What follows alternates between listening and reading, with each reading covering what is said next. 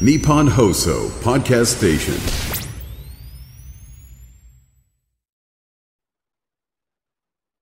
12月19日火曜日。今日の天気は曇り。日本放送飯田浩二の OK 工事アップ朝6時を過ぎました。おはようございます。日本放送アナウンサーの飯田浩二です。おはようございます。日本放送アナウンサーの新業一華です。日本放送飯田浩二の OK 工事アップ。この後8時まで生放送です、えー、日本放送屋上の温度計5.5度。ね、えー、今日も空気乾燥してそして寒いよと。い。うところであります、はい、あのー、先週の土曜日はねすっごく暖かったんですけど、もうそこからはずっと、えー、これからあ冬らしい天気が続くと。いうことで、はい、えー、あります。まあもうね、私もズボン下は手放せないぞというね、えー、日になっておりますが、いや、ズボン下はこれ二重に履いた方がいいかなっていうのはですね、あの、久しぶりに、あの、ラジオチャリティーミュージックソンで、うんうん、えー、募金隊、アナウンサー募金隊として私中継に出るということで、はい、だから人を集めて中継をするって相当これ久々だよなという本当ですよね。で、天気予報ですね、もうあの、今週末のね、天気が、うん、えー、1週間の予報で出てきますんで、こう、それをにらめっこしながら考えてるんですけど、はい、寒いんだよね。うんとで、日曜日24日がですね、東京地方は最低気温2度の最高気温9度。10度いかないいかないですね。いかない。はい。お月曜日も最低気温2度で最高気温10度。おなるほど。えー、私、日曜日24日は、えー、横須賀、そして上大岡と、えー、中継をしまして、そして翌25日は鶴見と。いうことであります。はい、あの昨日ねそのスケジュールをお知らせしたところメールでもたくさんいただきましたありがとうございます。ありがとうございます。えー、横浜金沢区春ママさん、えー、ここ何十年毎年いつもクリスマスは忙しくてそれどころじゃなかったんですが今年は何の予定もなくなって久しぶりに本当に久しぶりにクリスマスをため、えー、楽しめそうですと、えー、募金隊として横須賀上岡鶴見と、えー、お見えになるそうですのでどこかへ、えー、ぜひ伺いたいと思ってます。ありがとうございます。ありがとうございます。応援してます。大変な2日間かと思いますが、どうぞお体大切に皆さんのために頑張ってくださいねと、思い出に残るクリスマスになりそうですと、いただきました。いや、本当、あの、もしね、お越しいただけるということあればですね、くれぐれも暖かくして。そうですね。防寒対策しっかりして、あの、素朴な疑問なんですけど、うん、ズボン下って重ねられるものなんですか？今聞いて。いやまあ、重ねようと思えば重ねられるんじゃないかな、できるんだ、ね、うん、多分ただ相当ごわごわするからそこどうしようかなっ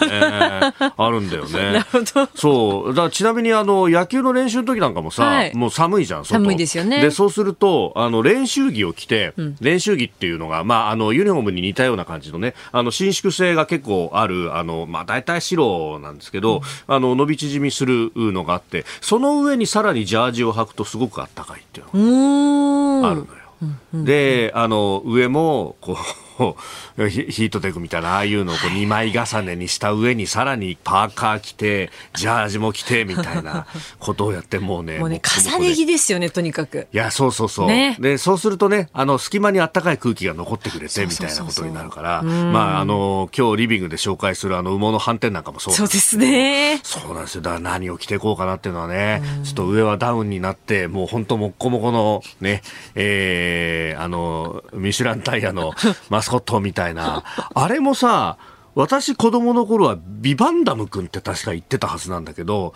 最近見るとミシュランマンっていうふうに名前が変わってるんですよ。ビバンダ？初めて聞きました。違ったかな？なんかいや、勘違いかもしれないんだけどなんか名前が変わったような気がして、えー、すごいね。今手元であのスマホで一気に調べるっていう、ね、そうちょっとわからないので、聞いたことないと思ってビバンダム？あのキャラクター自体は知ってる？あ知ってます知ってます。そうだよね。あのでも確かにそうだ。でしょ？でしょ？でしょ？本当だそうなんだよ。ビバンダムくんなんだ。昔はそうだったんだよ。俗にミシュランマンとも呼ばれるって書いてある。あ、そうなの？今もミシュランマンじゃないのか？いやなんかさもういろんなものが名前が変わっちゃってるからさよくわかんないんだよ。もう一番顕著なのはさ、はあ、X だよ。あ X ね。もう もう。ツイッターって言っちゃいますよねついつい。確実にツイッターって俺1週間に1回ぐらい間違えるよね、えー、やっぱこういうのはあの口についてというかね習慣ってものは恐ろしいもの馴染んでしまっているとなかなか抜けないですからねこういうのって。いやそうなんだよ、うん、ねえ。えー、ということでまあ私はそのねあのミシュランマンのようなもこもこの格好で多分お邪魔すると思います私もそうなると思います。そうだよね、うん、ぜひ暖かくしてお,、えー、お越しいただければと。あの詳しい場所とはですね、えー、ミュージックソーのホームページでも、えー、ご紹介をしておりますしまたあの募金の方法も昔は本当ねあの募金箱持ってでそこに皆さん集まってくれてっていう形でしたけどももうそれだけじゃなくて銀行振込だけでもなく、はい、いろんな形でねあの今募金することもできますんでぜひ一つ、えー、よろしくお願いいたします。ます。えー、今年はあ乃木坂46の久保しおりさんをメインパーソナリティにね、えー、24日、えー、クリスマスイブの正午から25日クリスマスの正午までということで24時間生放送で、えー、募金を募ってまいりますしキャンペーン自体は1月31日までお送りいたします。はい、でこの OK 工事アップでも、まあ、あそれに先立ってですね、えー、ビジネスニュースピックアップのゾーンで、えー、資格の障害のある方を支援するさまざまな技術取り組みを新業アナウンサーがリポートしてくれます。はい、えー、今日はえっとですね、弱視、ロービジョンの方も撮影が楽しめる、うんうん、網膜投影カメラキットというものをご紹介します。そう、ね、網膜に直接投影するんだ。はいあの実際に実物もお借りしましたので、ちょっとそれをお見せしながらご紹介できたらなと思います。はい。はい、えー、7時50分頃というところであります。日本と世界の今がわかる朝のニュース番組、飯田浩二の OK 工事アップ。今朝はあ日本経済新聞コメンテーター、秋田博之さんとお送りいたします。この後6時半過ぎからご登場です。えー、秋田さんはウクライナ、キーウでゼレンスキー大統領などおよそ40人の関係者を取材されて、えー、いらっしゃいました。まあ、その話をまずは伺っていこうと思っております。えー、それから北朝鮮の弾道ミサイルの発射、えー、1万5000キロメートルを超える射程なんではないかということが言われております。えー、それから AZEC ク、えー、アジアの脱炭素イニシアチブと、まあ、いう準備会合が昨日開かれたということであります。えー、そして安倍派二階派事務所今日には今日今日にも強制総裁と、えー、これ朝日新聞が一面トップで伝えておりますし NHK も速報で伝えていました。えー、それからオースティンアメリカ国防長官がイスラエルのガラント国防大臣と会談をしたというニュース。えー、そしてウクライナがロシアに負けない条件と、まあこれも、えー、ゼレンスキー大統領等々へのインタビューを含めてという話、えー、さらには7時40分過ぎここだけニューススクープアップはアメリカ共和党予備選まであと1ヶ月ということになっております。そしてビジネスニュースピックアップでは、えー、視覚に障害のある方を支援するさまざまな技術取り組みをリポートするということであります、えー、メールそして X こちらです。メールアドレスはコージーアットマーク 1242.com アルファベットすべて小文字で COZY でコージーです。コージーアットマーク 1242.com。X のハッシュタグは、ハッシュタグコージー1242、ハッシュタグコージー1242です。今週はメールでご意見をいただいた方の中から抽選で茨城県のアンテナショップ、茨城センスから店長厳選、茨城の日本酒2本セットを毎日5人の方にプレゼントします。この時間最新の株と為替の情報を外為ドットコム総研調査部長の神田拓也さんに伝えていただきます。神田さんよろしくお願いします。はい、外為ドットコム総研の神田です。よろしくお願いいたします。お願いします。はい、え現地18日のニューヨーク株式市場のダウ平均株価は、前週末に比べて86セント高い3万7306ドル2セントで取引を終えました、うん、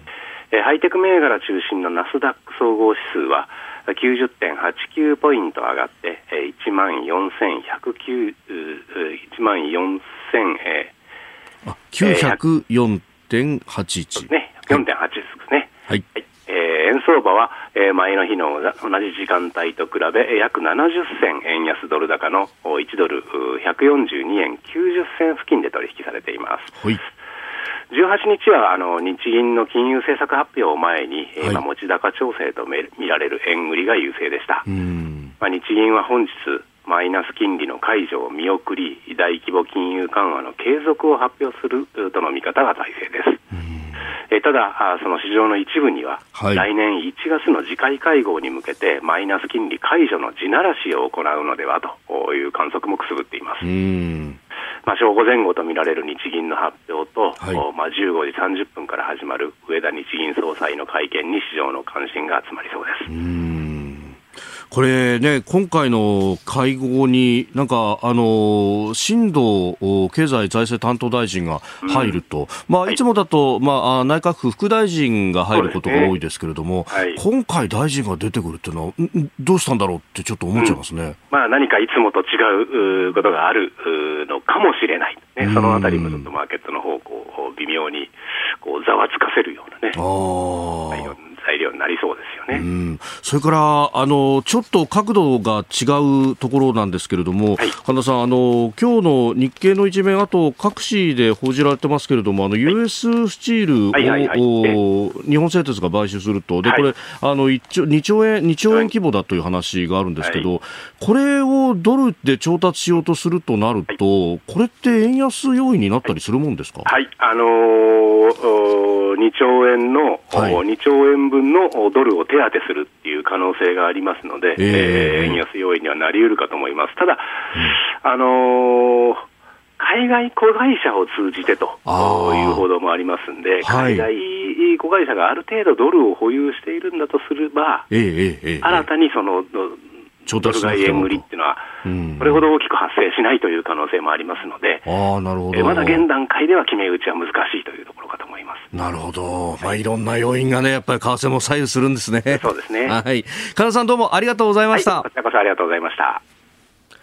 ここが気になるのコーナーです。えースタジオは長官各紙が入ってまいりました。まあ、あ変わらずですね、この自民党の派閥政治資金パーティーをめぐる問題というところでありますが、えーこれ報道が走っているのはやはり朝日新聞と、まあ、それから NHK というところ、えー朝日の一面トップは安倍派二階派、今日捜索、パーティー券事務所など特捜部方針、えー政治資金規正法違反の疑いということで、まあ、あ億単位の収入を政治資金収支報告書に記載しなかったなどとされる安倍派清和政策研究会と、えー二階派止水会の事務所などを、えー家宅捜索する方針を固めたと関係者の取材で分かったと、えーいうことであります。まあ、この永田町のね、えー周辺に安倍派、二階派ともに、えーまあ、ビルの中に事務所があってですね、もうあの先週あたりからこの国会の周りを取材で歩いていると、その事務所の前、まあ、事務所の入っているビルの前はですね、えーテレビカメラの放列がもうずらーっとこう並んでいて、あ、ここかっていうのが、えー通りかかるとすぐにわかるというようなですね、何かこう物々しさもあったりもするんですけれども、まあ、いよいよ今日というところになりそうであります。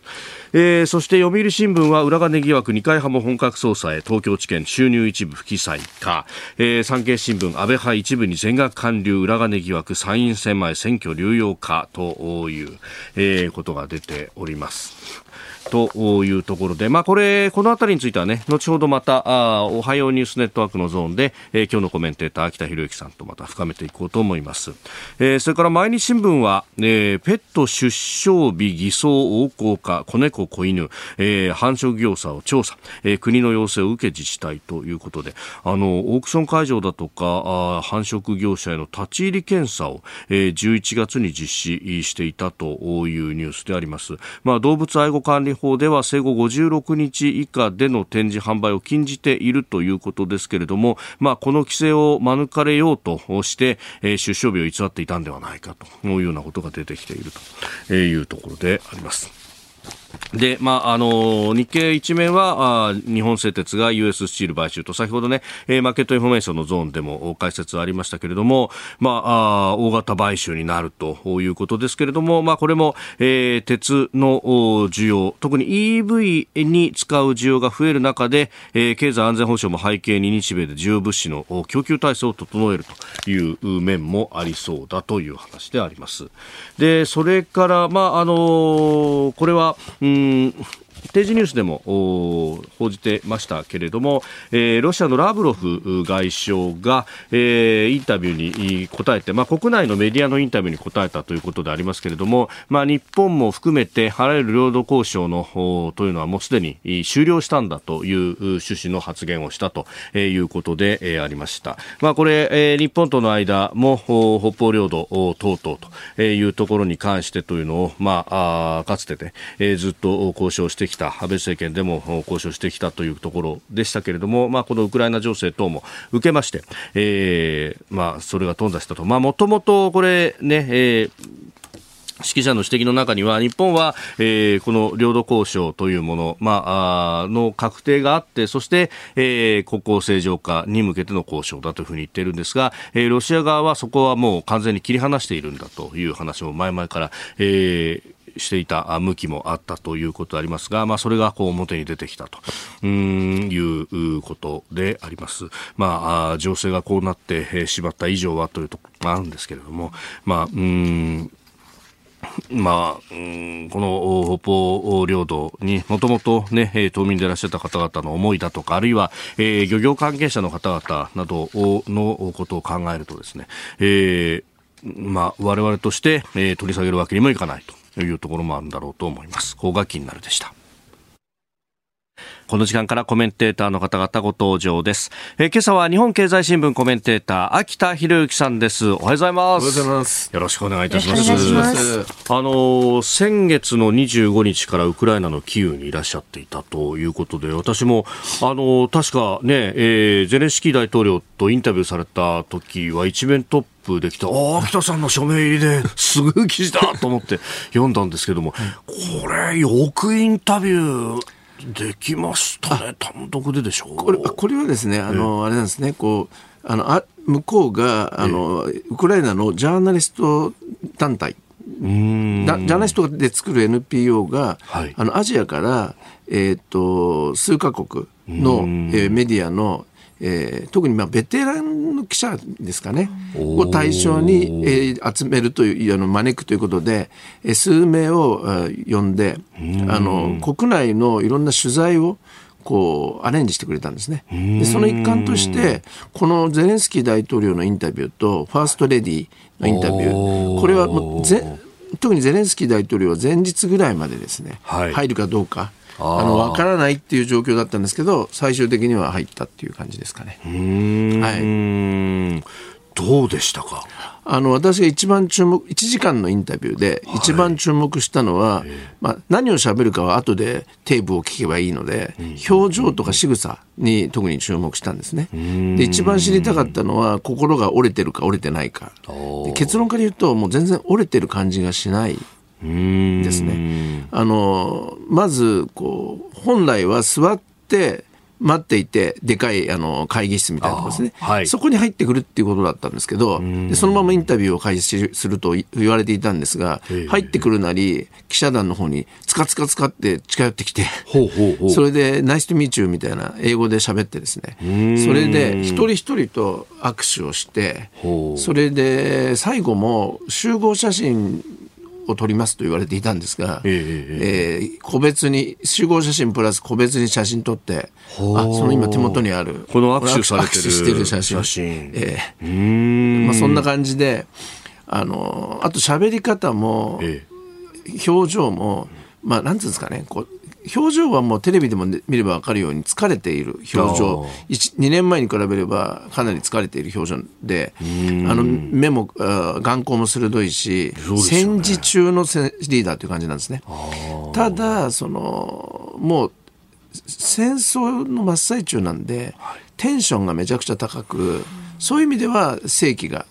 あのみなぎってる感じでしたね。うん、えー、でもねこれインタビューだけじゃなくって、はい、もう関係者も含めて40人ほど取材されたそうですね。はい、ですからこうキーウではあのいろんな経済経済担当副大臣とか、あはい、あとデジタル変革副大臣や、あとあの検事総長に当たる人ですかね、戦争犯罪の、えー、証拠を今集めて、で国際刑事裁判所に将来訴えようとしているのでそういう人とかあと子供がもう2万人確認できただけで連れ去られてますから、はい。その問題を担当する大統領補佐官とかですね。あとは、まあ、キーウ以外ではあのもう虐殺があったあのブチャ。ー。ブチャとか隣のイルピンっていう、はい。近郊の村に行ったのと、あとは2時間ぐらい北上してあのチェルノブイリの近くの,、あの村にも行ったりしたんですね。えーそこでもまあ360人があの学校の地下の倉庫みたいなところに、あのはい、監禁されて、はい。で11人が命を落とすと、はい、いうようなことがありました。まあ、あのそのあたりのね、えー取材のお様子も含めて、まあ、ウクライナ今後というところ、後ほどコーナーニュースプラスワンでまた詳しくお話しいただこうと思っております。秋田さん、今日も8時までお付き合いいただきます。よろしくお願いいたします。お聞きの配信プログラムは日本放送飯田浩司の OK コージーアップの再編集版です。ポッドキャスト YouTube でお聞きのあなた。通勤や移動中に最新ニュースを押さえておきたい方。放送内容を少しでも早く知りたい方。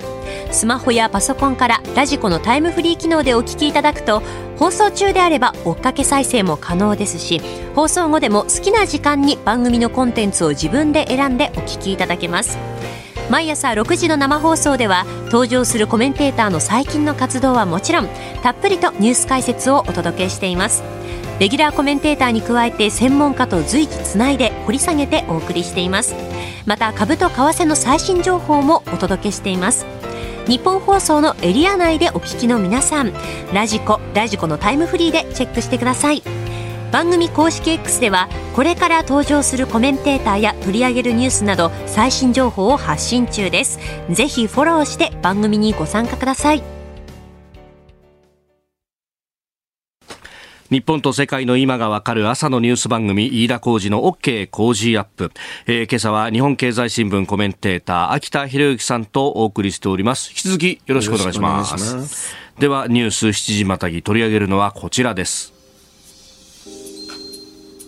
北朝鮮のミサイル射程距離1万5000キロメートル超えか。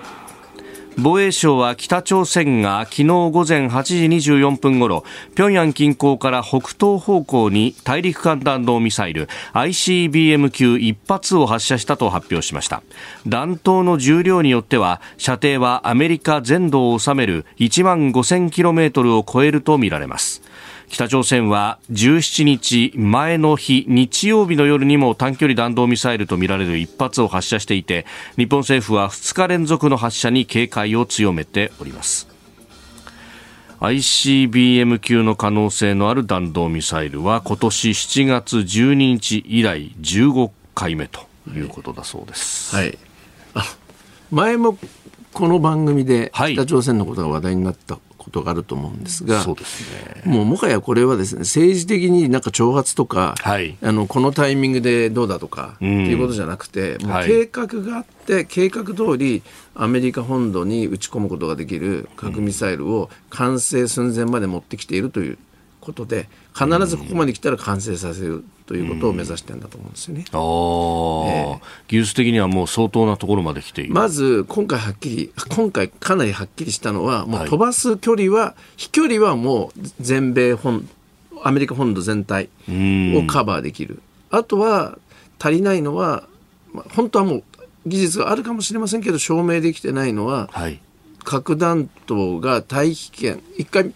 あのアメリカ本土に撃ち込むには大気圏を出て、はい。そして再びこうこう描いて大気圏に入っていく、はい。その時にものすごい熱を帯びます摩擦がすごいですね。摩擦がすごいんですね、はい。で燃え尽きちゃうんですよね。ん。なのでそうならないようにこの核弾頭を防護する、はい。えー耐熱技術がうん。あるかどうか。えーでこの耐熱防護シールドみたいのをつけてはい。突入して、その後にそれが外れて爆発しなきゃいけないんでその部分さえ逆に言えばあればもうアメリカ全体が核ミサイルの射程に入ると、ひょっとしたらもう技術があるかもしれません、えあー。ー証明してないだけなんで。うーん。これはそうすると、まあ、あのアメリカの抑止の仕方もこれから先変わってくるかもしれないという要するにこう日本に日本や韓国に北朝鮮が核ミサイルを核攻撃をした時は、はい。今もそうですけれどもアメリカは核で報復するということを原則にしてるわけですね。はい。そうすると北朝鮮は、えーそういう目に遭いたくないので核攻撃ができないというこういう状態に今なっていて、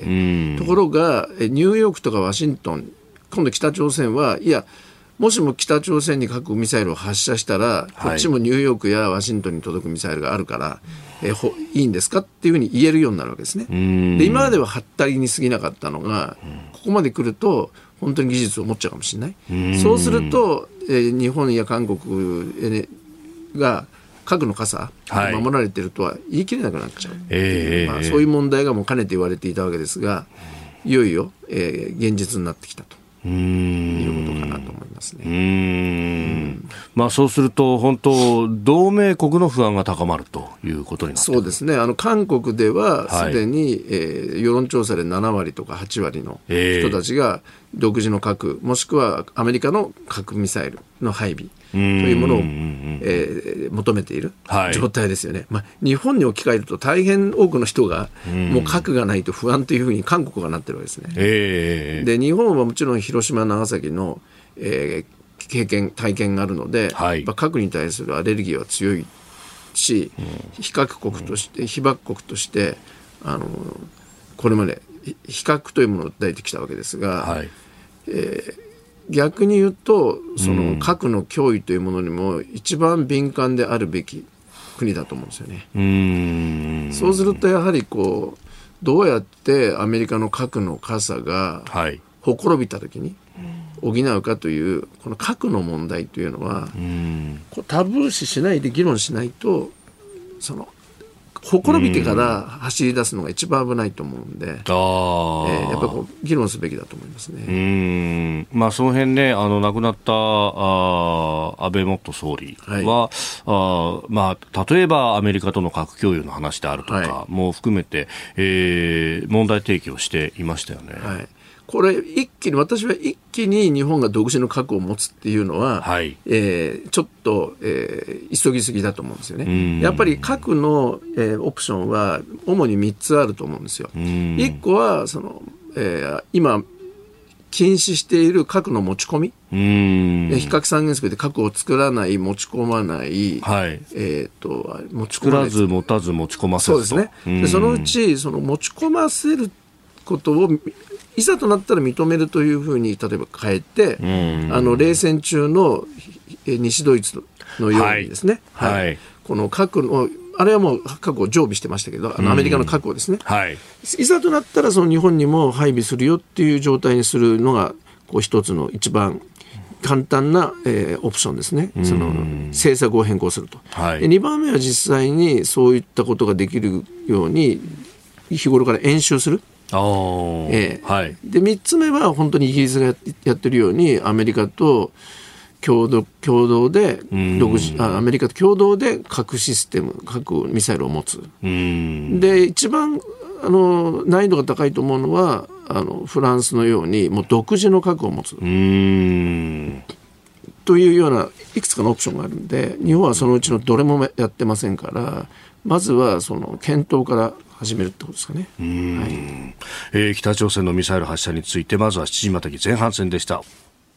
日本放送飯田浩二の OK 工事アップ改めましておはようございます日本放送飯田浩二ですおはようございます。日本放送、新業一華です。今朝は日本経済新聞コメンテーター秋田博之さんとお送りしております。引き続きよろしくお願いします。えー北朝鮮のミサイルについての話そして、まあ、日本はじめ、まあ、同盟国うどう守っていくのかというところでのこのアメリカの抑止力そして核とお核共有であるとかあるいは、えー独自の核とかいろんなオプションがあるけれども、まあ、日本は、えーそこをまだ、えー議論していないというう国民的な議論の方ですよね、で当局者間ということで言えば例えば拡大抑止協議とかはやっているわけですよね。はい、あの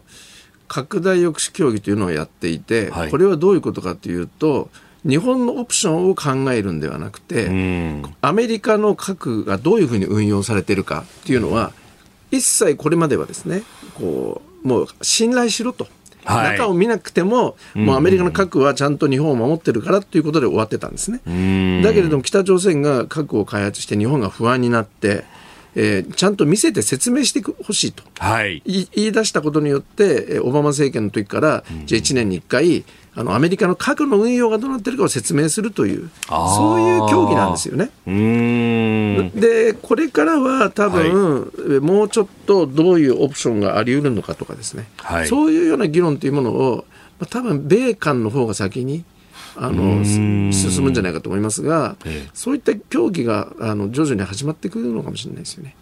あのやるということではなくて、はい。どういうことが可能なのか。ああ、まずはお互いのこう可能なことを机の上に並べてみて。並べてみるとかですね。あで本当繰り返しなんですが、私はその日本が一足飛びに核を持つことには、えー疑問があって、あまりそれはあのいいオプションではないと思うんですね、現段階では。やるとしたらやっぱりもうちょっとこう何もやってないわけですから、はい。この非核三原則のうち、もうすでに持ち込ませていたので、冷戦中もですね、はい。核の密約があって持ち込んでたことはもう分かってるんで、その問題をこうより透明化して、もう持ちいざという場合は持ち込むことが可能にするべきかどうかというような議論からはい。始めるのがいいと思うんですね。さあ、そしてまあ北のこのミサイルの技術に関してですけれども、あの今年金正恩氏があーロシアに訪問をしてで、宇宙基地を訪問してみたいな話がありましたよね、あの辺でいろんな技術が入ったんじゃないかということが言われてますけれども、はい。これどうですか？あの100万発の砲弾を北朝鮮はロシアに提供したとあ。で、まあ、ゼレンスキー氏もインタビューで100万発だと言ってました。うんこれ年間というような感じだと思うんですけどね。はいこれはどういう数かというと、EU27 カ国がはいみんなで協力して砲弾をウクライナに提供する。うんこの数が目標は100万発なんですよね、今年。ところが30万発しか提供できてないんです。生産能力が追いつかなくて。北朝鮮1カ国で100万発ですよね。そうすると、ロシアはただでもちろんもらえてるわけじゃないので、はい。北朝鮮に何が言っている、見返りに行くのか、でそれはエネルギーや食料ではないと思うんですよね。でやっぱりアメリカの元高官の、えーなんかにこう話を聞くと、はい。一番北が多分もらいたいし、もらっているであろう危険な技術は、あの原子力潜水艦の、えー技術と原子力潜水艦に積む SLBM、おー。水中発射型の核ミサイル技術ですね。はい。これは何回やっても失敗してるんで、んうんうん。これを提供しするんじゃないかと、ロシアから。あとはその今、核爆弾をいっぱい作ってるわけですが、はい。あの原材料になるプルトニウムが十分ではない、あのそんなにこう、まあ、あるんですけれども、大量生産するにはまだ足りないので、そのプルトニウムを、えー提供してんじゃないかと。ってことは、このロシアと北朝鮮の協力は、ウクライナにとってもマイナスは非常に大きいわけですが、実はその見返りで日本や韓国の脅威も高まってるっていう。うーんそこがつながってきてしまうんですね。ロシアは本当にもう砲弾を必要としてますから、はい。北朝鮮はただではね、それはあげないと思うんですよ。うーん。とやっぱり SLBM、海中発潜水艦から発射する核ミサイルの技術を確立したら、はい。もはや探知できないですよね。うん。で、アメリカまで近づいて、あの撃つことも可能になっちゃうんで、これはひ極めてもうゲームチェンジになっちゃう危険がありますね。うーん。北朝鮮がはい。アメリカを抑止する時代が来てしまう、あのそういう技術を確立したらですね、でその場合はもうその北朝鮮の潜水艦をハンティングする、はい。えー日本とかアメリカとかもっと真剣に北朝鮮の潜水艦ハントのの体制を作んなきゃいけなくなっちゃって、それは潜水艦を発見するのはやっぱ潜水艦が一番効率がいいんで、そうすると常に北朝鮮の潜水艦をウォッチする潜水艦をこちら側もその割り当てなきゃいけなくなっちゃうと思うんですよ。なるほど、ええ。今はまあ対中国が中心で対中国オペレーションとロシアですかね。ロシア。うん。でそうするとまあ太太平洋であったりとか、まあ、そういうところがオペレーションの中心になるけれども、じゃあはい日本海もとはい。いうようなことにも、まあ、太平洋に出ちゃったら見つけるのはもう大海原だから結構難しいですよね。そうすると北朝鮮から出さないためにはやっぱりこのオホオホーツク海とか、はいあの海峡あるじゃないですか。あーそこをどもうちょっとこう今もやってると思うんですけど、あそこを重点的にもっと警備しないと。ってあことあになりますかね。樺太との間の間宮海峡だったりとか、はいあるいは、こう、おね、はい。えー、西西韓の、はい。お津軽海峡であるとか、はい、でアメリカはそうですけど、日本と韓国はもう日本海に潜水艦がいて、そこから核ミサイルを発射できるようになるだけで、そうですね。えー探知できないんで、うん。非常に脅威なんですね。で他方、あのー王毅中国の共産党政治局員兼外相が北朝鮮の外務次官と会ったという話がありました、はい。中国としてはこの核ミサイルを持つ北の動きとはどうなんですかね？私は内心は、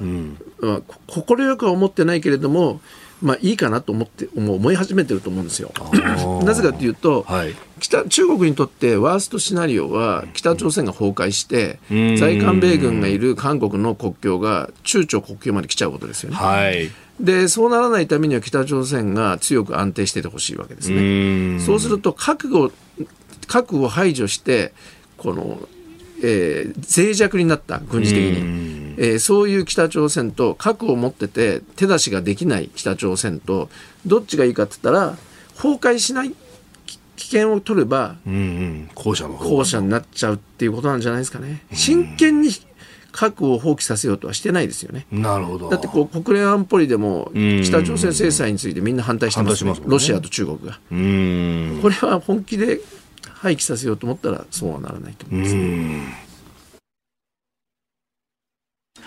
おはようニュースネットワーク。おはようございます。日本放送アナウンサーの飯田浩二です。今朝のコメンテーターは日本経済新聞コメンテーターの秋田博之さん。取り上げるニュースはこちらです安倍派二階派の事務所今日にも強制捜査へ。自民党の政治資金パーティーをめぐる問題で東京地検特捜部は今日にも安倍派と二階派の事務所の強制捜査に乗り出す方針です。これまで会計責任者らの任意聴取を続けてきましたが派閥事務所の強制捜査が必要と判断したとみられます。朝日新聞今朝一面トップで、えー、ドーンと報じているというところでありますけれども、まあ、一つの山を迎えるということになるんでしょうか？もうこれだけの捜査をやるとすれば、はい。えーやって何も出てきませんでしたということはないというような確証があって、まあ、捜査するんだと思うんですよね。なのでやはりその大きな山場を迎えたというふうに言えるんじゃないでしょうかね。うんえーまあ、あの記事を読みますと特捜部は、まあ、派閥側の立件を視野に調べているということになりますので、まあ、そうすると、お身柄の拘束等々というのもこれから先出てくるんでしょうか。はい、あのとにかくこの問題はの問題の本質は、はいやったことは要するにこうふ虚偽記載とかですね。うん。不記載不記不記載。はい、というちゃんとこう報告しなかったということで一見するとその手続き的なはい。問題を問われているように思いがちなんですが、より深刻だと思うんですよね。それはやはりこう2つあって1つはこうす我々の税金がはい。使われて政党交付金というものが、えーまあ、要するに政党運運用費として、えん。ー大きな額がですね議員各議員に支払われているわけですね。はい。でなんでそんなことをやったかといえば昔派閥の,、あの集金というものがこうお金集めがですね、はい。大きな問題になってもうそれをやめる代わりにそれを減らす代わりにあの我々の税金を議員の活動費に当ててあげているわけですよね。うんでそういう経緯があるのにこのようなあのだからこそより政治家はその使う、えーはい。お金集めそして使って使い道について透明に、えー届け出ると、うん。それは有権者に対してですね。はい。ということの、えーまあ、契約があるわけですよね、我々の中で。でそれをこう踏みにじっている、しかも組織的にやっているということなので、えー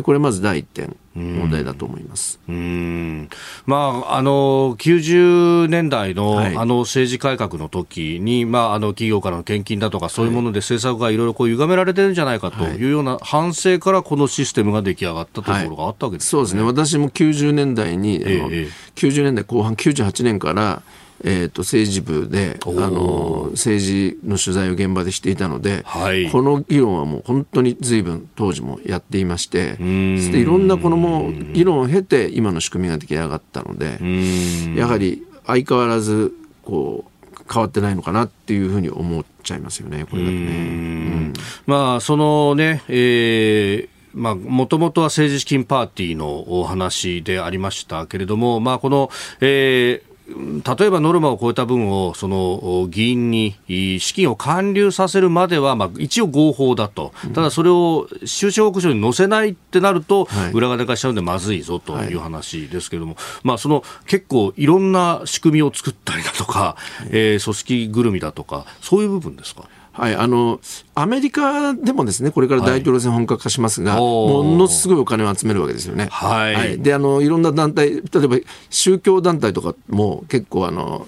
寄付とかをするわけじゃないですか。えええで、まあ、ドイツなんかはもうあのキリスト教っていう名前のついた政党が、メルケルさんね、はい。ですからこうお金を集めるというのは、えーやってるわけですよね。各国ともに。各国ともやってて、それが必ずしも絶対悪ではないわけですが、はい。やっぱアメリカなんかももうホームページに行けばですねええ。非常にこうどどっからどれだけお金が出たっていうのを細かく記載しているわけです。うん。でもちろんそれも違反は起きることはあるんでしょうけどやはりそこは透明にやりましょうっていうところが最低ラインとしてこう守られる、うん。それがやはりこう一番大事なところだと思うんですよね。うん裏金になっちゃうとはい。あのやはりそこからいろんなこの汚職とか、えー問題が生じてしまうんで、ガラス張りにするというところが最低限の、えー民主主義国家としてのルールだと思いますね。うんそれを踏みに踏みにじってしまったというところに問題があると。うんまあ、確かにアメリカなんかの場合は、本当、誰からどれだけの献金を受けているとか、だからこういう政策を主張する議員なんだとか、はそういうのがもうつまびらかになっているから、まあ、有権者もそれを織り込んだ上で、誰を選ぶかを決められると。そうですね。あの冒頭の、えー私今回ウクライナに出張行って取材したうちの一つが汚職対策なんですね。うん。でよくみんなあので、まあ、その汚職対策汚職摘発運動家はい。のリーダーにもあったんですが、おー。あのなぜそれを力を入れてあのそういった団体も、えー取り組むし、ん。まあ、ゼレンスキー大統領としてもあの最近国防大臣を更迭したりですね、はい。戦時中でもあるにもかかわらず汚職対策をするしていて、なぜかというと結局はこの国民がついてこなくなっちゃう。あのみんな徴兵されてですね、はい。命を落とす人が大勢いて、まあ、私が取材した40人近くの人たちも、ほとんどが親族ないしは友人が戦場で戦っていると。で命を落とした人も結構少なくない。という中で、汚職で美味しい思いをしている政治家やえ企業幹部なんかがいたらですね、はい。えーやってらんないよっていうふうになってしまうので国を引っ張っていく上で汚職は非常にダメージが大きいわけですよね。うん。でこれは今日本がこういろんなこのさっきから言っている北朝鮮とかですね、はい。ろいろなこの脅威とか、うん。えーで防衛費をそれに対応するために脅威に対応するために防衛費を2倍にするとか、はい。いろんな対応をしていくわけですからそういった意味でウクライナと同じようにやっぱ汚職は、えー国民がついてこなくなっちゃうっていう意味でマイナスあ2番目に2番目の問題としてマイナスが大きいと思いますね。うん実際支持率がはい起こって、やっぱりまあ、そうですよね、20%、あるいは調査によっては10%台そうまですね。で、し政権の支持率もそうですし、やっぱはい。り深刻だと思うのは、この自民党の政党支持率が、うんこの朝日新聞だと、はい。前回11月は27%あったのが、23%に起こっちゃった。この間の週末の調査ですもんね、はい。まさにこの問題があ出てきてというところですけれども。もちろん、その、自民党は23%ですが、えー立憲民主はもっと低くて、えー5% 5%とかですね。うん変わらずね。変わらず、そうすると我々は23%の自民党かあの5%の野党みたいなんですね。あの政党のそういう選択肢しかなくなっちゃうとするとはい。これまたあの本当に有権者から見ると、じゃあどれを選んでいいのっていうふうになってしまってそういう状態は危険だと思うんですよね。うん。まあ、そそれこそまさにポピュリストみたいなはい。人たちが出てきてこうガッと一つの方向に国を持ってっちゃう。そういうような下地にもなりかねないと思うんですよ。そのちゃんとした政党が支持を得てる状態がないとですね、えー、もう極論の部分にクリアカットにこれで全部解決するんだと。そうですね。そういうポピュリストが生まれやすいような環境を感じますよね、このままいくと。どこも政党も信用できないってなっちゃうとですね。えー、確かに支持政党なしが5割近くに達していると、49%というね、この朝日の調査になっております。はいえー、半分ですから、ね、半分。これはまあマッチを吸ったらぼっと火がつくような不満が溜まってるわけじゃないですか。既存の政党に。はい。これはやっぱり危ないと思うんですよね。さあそしてもう一つ用意していたニュースはイスラエルの情勢に関してなんですがアメリカのオースティン国防長官がイスラエルのガラント国防相と会談をしたということであります。まあ、あガザに対しての侵攻が続くという中でアメリカの抑えが効くのかというところですけれども。これは本当にあのもうこの前の国連決議、はい、停戦を求める決議でもアメリカは拒否権を発動して、えー、停戦を案を葬りましたね。あの時には、はい、安保理決あ国連安保理決議ですね。はい、で、あの時にはもうアメリカが完全に孤立している状態が鮮明になっちゃいましたね。はい、日本も日本もあの安保理国として停戦決議に賛成しまして、はい、唯一、まあ、イギリスが一番アメリカに親しいイギリスが危険。ということですからやっぱこのアメリカの孤立ぶりっていうのが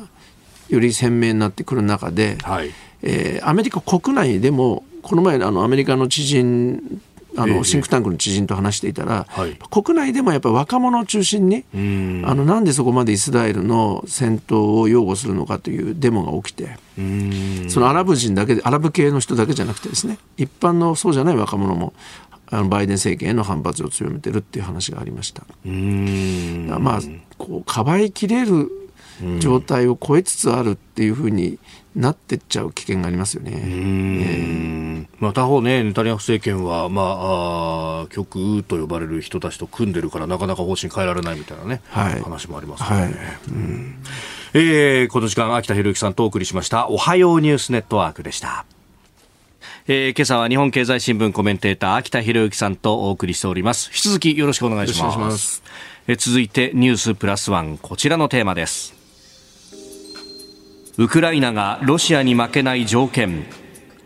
えー、今朝のニュース解説日本経済新聞コメンテーター秋田博之さんは先月25日からウクライナのキーウなどでゼレンスキー大統領などおよそ40人の方々を取材されました、えー、ロシアの侵略に対してウクライナは抗戦を続けるのか停戦を探るのか、えー、秋田さんに伺ってまいります。ということで、まあ、あの紙面上にもさまざまお書きになっていらっしゃいますけれども全体この取材を通してっていうのはどういう感触でしたか？そうですね。あのまず、やはりこう物量で言ったらば、はい、えー、ロシアにはウクライナは勝てないと思いますね。あの人口でもロシアは3倍ぐらいですし、あのもう戦時体制で、えーと、国防予算と安全保障関連費トータルで、うん、来年は歳出の4割 をもロシアは、えー、出するわけですね。うん、なので、えー、どうやってその量のえ 劣勢を戦い方で補うかというところが、えー、今ウクライナがやろうとしている勝負だと思うんですよね。で具体的には、えー、ダビデとゴリアテっていうなんか戦いありましたね。だゴリアテというでかい巨人と大男が、にダビデが立ち向かうみたいですね。そういう戦いなわけですね。はい、でその、えー、決め手はやはり、えー、戦術のイノベーション。っていうとちょっと分かりづらいんですが、もっと、えー、分かりやすく言えばロシアが考えつかないような、型破りな戦術、その戦術はその人が足りないわけですから、ウクライナの方が。ドローン、えー、空中ドローンと水上水中ドローン。もしくは無人無人無人装甲車とかですね。そういった技術とかあとは偵察衛星やサイバーを組み合わせた戦い方でロシアをこうか乱もしくは押し返していくということを考えてるんだと思うんですね。うーん。でこれまでも、えー実は、えーここの程度で侵略地域を抑えることができているのは、はいもちろん大前提に西側の支援があるわけですけれども、うんそれだけではないなくてですねこう、はいウクライナはロシアよりもはるかに先にドローンをドローン対ロシア兵という構図を作ってドローン攻撃で相当にこうロシアを、えー押し返してきたんですね。うんところがそのロシアはそれに気がついて、はいえ同様にドローンを量産して今はもう同じぐらいドローンを使って戦っているとう。んそうすると、えーウクライナはその先行していた先行利益がはい。ほぼ今失われて、あー。これがあの戦場で膠着状態になっている原因の一つなんということが分かりました。今回行ってみて。そうすると次に目指すのはもちろん西側からの支援がなくなっちゃうとですね、ええ。量でもっと負けちゃうんでん。これは絶対必要なんですが、えー現状の支援が続いたとしてももう一回ウクライナはイノベーションして戦い方でロシアを上回るということを今考えていると。思思います。うん。それが何なのかっていうのはあのこれはまあた多分一番の肝の部分なので,、まあでね。も大っぴらにですねうん。喋ってくれる人はいないんですがん。やっぱり鍵になるのはその、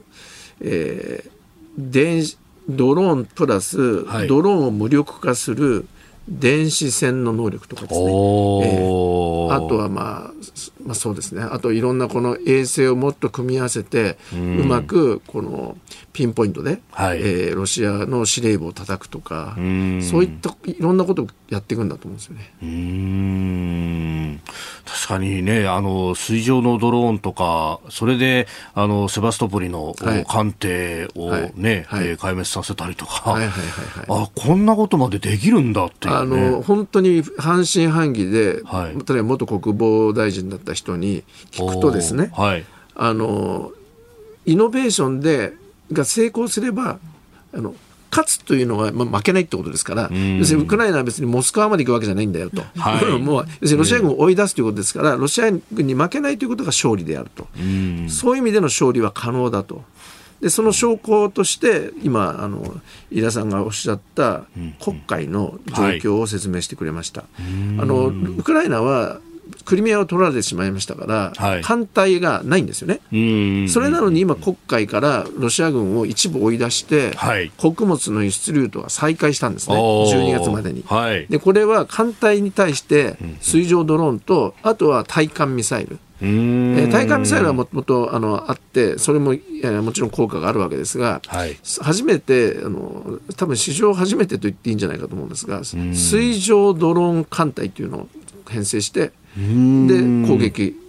してそうするとロシアが入ってこれなくなっちゃってうん。今その穀物ルートが一部再開しているという。ほーでそういうことができるわけですね。でもしも、まあ、例えばそのもっと言えば彼が言ってたんですがあの戦争の歴史を振り返れば小さな国が大きな国に勝ったっていうケースはいくらでもあると、うーん直近で言えばアフガニスタンもそうですし、まあ、ソ連とアメリカ両方に勝ってますし、はい。北ベトナム、うんあんなちっちゃな国がアメリカに勝ったり、あのイラクはアメリカにもちろんあ負けてしまいましたがアメリカはあの中東で大苦戦してますよね。はい。うんでそれはやっぱり戦い方、えー北ベトナムで言えばまあゲリラ戦とかですね、はい。そういったようなことでえー成功すればあの大国に負けないことは可能だと言ってました。うーんで気になるのはね、その西側の支援の部分がどうなっていくか。そうですね。でウクライナは、まあ、これゼレンスキーさんもええ本当にこう、過去官僚系でですね、えー世界の関心が西側にあ中東に移ってしまったと。移りつつあるじゃなくて移っちゃったという過去官僚系で、はい。えーこれは、えー話してました。でこれがやっぱりロシアの思うツボであると。ただ私の受けた印象は、ええ。あの全体でですね、あのもうそれ織り込んでるのかなと。支援はもちろんあのお願いし続けるけれども支援が減ることも織り込んで次を考えている印象がありましてその一つがやっぱり国内生産ですね、あー。えードローンもそうだし、はい。あと兵器もこれから外国企業の投資を受け入れて、戦争をやりながら製造していくっていう体制を強化しようとしてるっていう感じを受けました。なるほど。はい。お送りしております。OK 工事アップ。お相手私日本放送アナウンサー飯田浩二と新業一華がお送りしています。今朝は日本経済新聞コメンテーター秋田博之さんとお送りしております。引き続きよろしくお願いします。お願いします。お願いします。続いてこの時間はここだけニューススケバー。アメリカ共和党の予備選挙初戦まであと1ヶ月。来年11月のアメリカ大統領選挙に向けた野党・共和党の予備選挙初戦となる中西部アイオワ州の党員集会であと1ヶ月を切りました。トランプ前大統領は今月だけで3度アイオワ州を訪れまして支持者の前に支持を訴えております。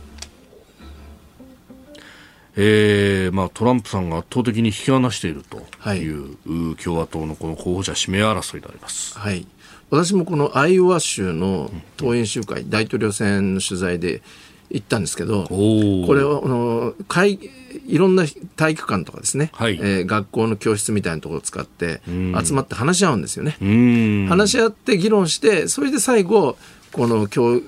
屋の、えー隅に、分かれるんですね、どっちを支持するかってことで。で、さらにその後引き抜きをやったりですね、こういろいろ議論しながら決めていくんで、非常に独特な、まあ、民主主義の原点みたいなやり方なんですが、まあ、それはそうと、もうこのトランプさんが、えーっと、あれですね、こう世論調査によると、えー51%という51%はい、NBC テレビ。のあアイオワ州ですね。ないのですね。はい。えーまあ、いずれにしても、もうダントツで、トランプさんが51%で、で 2, 2位以下が19%、16%、はい、ディスサントスさんとヘイリーさん。ええ。なので、もう、日本も含めて、トランプ大統領がト、トランプ氏が大統領になる可能性が、5割かそれ以上あると思って準備すべきだと思いますね。うんやっぱどうしてもなんか、その、最終的にはならないんじゃないかという理由を探して、はい、えーそのそのシナリオを考えないようにする傾向が強いと思うんですよ。うん今年も、えーいろんな国際会議に出て、えー、大体このアメリカの大統領選に関するセッションがはいもうあるんですね、んあのアメリカ内政。でそこに出てきて議論するのは大体トランプトランプ大統領がトランプ氏が結構有力だけど最終的には勝てないんじゃないかみたいな議論に収束することが多いんですね。起訴されてるとか逮捕されるかもしれないとかですね、結局は本選では勝てない。ただ、私はもうここまで来ると、少なくとも間違いなく共和党のあの候補になるでしょうから、はい、えーそうなった場合は、このバイデン氏のこの年の状年齢とかですね、はいいろんなとこ考えると、結構当選する可能性は高いと見るべきだと思います。うん少なくとも準備する心構えとしては。うんそうすると、そのトランプさんと、まあ、日本としても、どう向き合っていくのか。前回はその安倍さんがはい。うまく個人的にまあゴルフをやったりとかですね、えーして、えーなんとか人間関係作りましたけど多分岸田さんはそういうキャラではないでしょうし個人でなどうこうなるってことじゃないのでまずはこの同盟日本がよりふこう自分で自分のことを守るという形にしないとはい。トランプ氏は納得しない可能性がありますよね。うーん。まあ、防衛費のね、えー積み増してのやってるけれども、これだけでいいのかとか、トランプん。さんははっきり言ってましたね、大統領にな大統領になる前か、はい。に日本にですすね、うん。あの日本は、アメリカは日本のことを守るのに、アメリカが攻撃されても、日本は、えーアメリカを守らないで、自分の部屋でソニー製のテレビを見ている、うんこれが日米同盟だと、公平だと言ってるんですよね。でこれは結構、ま、フェイクではないですね。うん今の構造はそうなんで、はい。彼はそこの問題意識を持っているということは、えー我々は、え2期目のトランプになった時の大きな、えー火種として心に留めておく必要があると。えーアメリカの共和党の予備選挙から、まあ、この先の日米関係というところもお話しいただきました。このコーナー含めて、ポッドキャスト、YouTube、ラジコ、タイムフリーでも配信してまいります。番組ホームページご覧ください。